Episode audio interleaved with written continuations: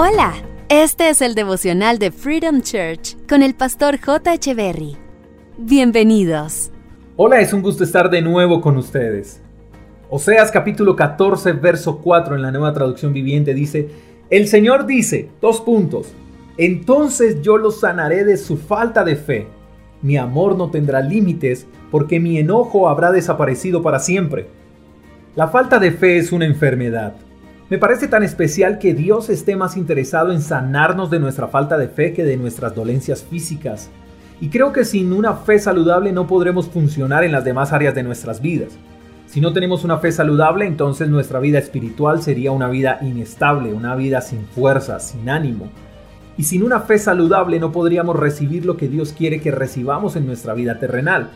Y por supuesto que Dios quiere sanarnos de nuestras dolencias, por supuesto que Dios quiere bendecirnos con cosas maravillosas, pero nada de eso podríamos recibirlo y mucho más disfrutarlo si nuestra fe está enferma. Ahora dice que su enojo desaparecerá para siempre. Sí, Dios también se enoja. ¿Y por qué no? Pero si el pasaje está hablando de que Él quiere sanarnos de nuestra falta de fe, podemos pensar que a Dios le produce enojo nuestra falta de fe más que nuestro pecado. ¿Por qué? Porque el problema del pecado ya fue resuelto por Jesús en la cruz. Pero la falta de fe es algo que afecta más que el mismo pecado, porque la falta de fe es la que nos hace seguir viviendo aún en pecado cuando el pecado ya fue resuelto en la cruz. Y podemos estar deseando todas las cosas buenas que Dios quiere para nosotros, pero todo lo bueno de Dios no puede ser derramado sobre nosotros si tenemos una fe débil.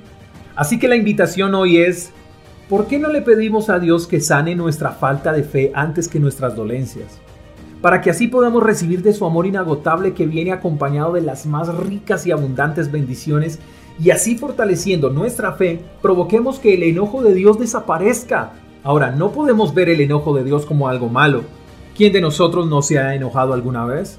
Pero hay gente que se queda con la figura del Dios que se enoja porque sencillamente no pudieron cumplir su infinidad de reglas y normas como creen pero yo prefiero quedarme con la imagen del Dios amoroso que siempre busca mi bienestar.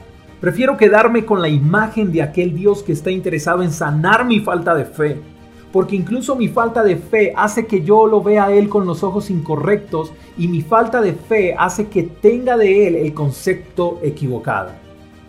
Yo quiero que Dios sane mi falta de fe, que me sane de la duda, del temor, yo prefiero su gracia, prefiero su amor, prefiero su bondad y su misericordia. Que hoy, por cierto, también está disponible para ti. Hoy, yo, J. Echeverry, soy el primero en levantar la mano y decir, Dios, necesito que sanes mi falta de fe. Ahora, si tú te quieres unir conmigo y orar para que Dios sane nuestra falta de fe, bienvenido. Oremos juntos. Señor, queremos que nos sanes de nuestra falta de fe Queremos que con tu amor nos rescates de la duda, del temor, de la incredulidad. Sánanos por completo para que así podamos ver en todo lo que hagamos tu inmensa generosidad. Gracias, buen Dios. Amén. Gracias por escuchar el devocional de Freedom Church con el pastor J. Echeverry. Si quieres saber más acerca de nuestra comunidad, síguenos en Instagram, arroba Freedom Church Call, y en nuestro canal de YouTube, Freedom Church Colombia. Hasta la próxima.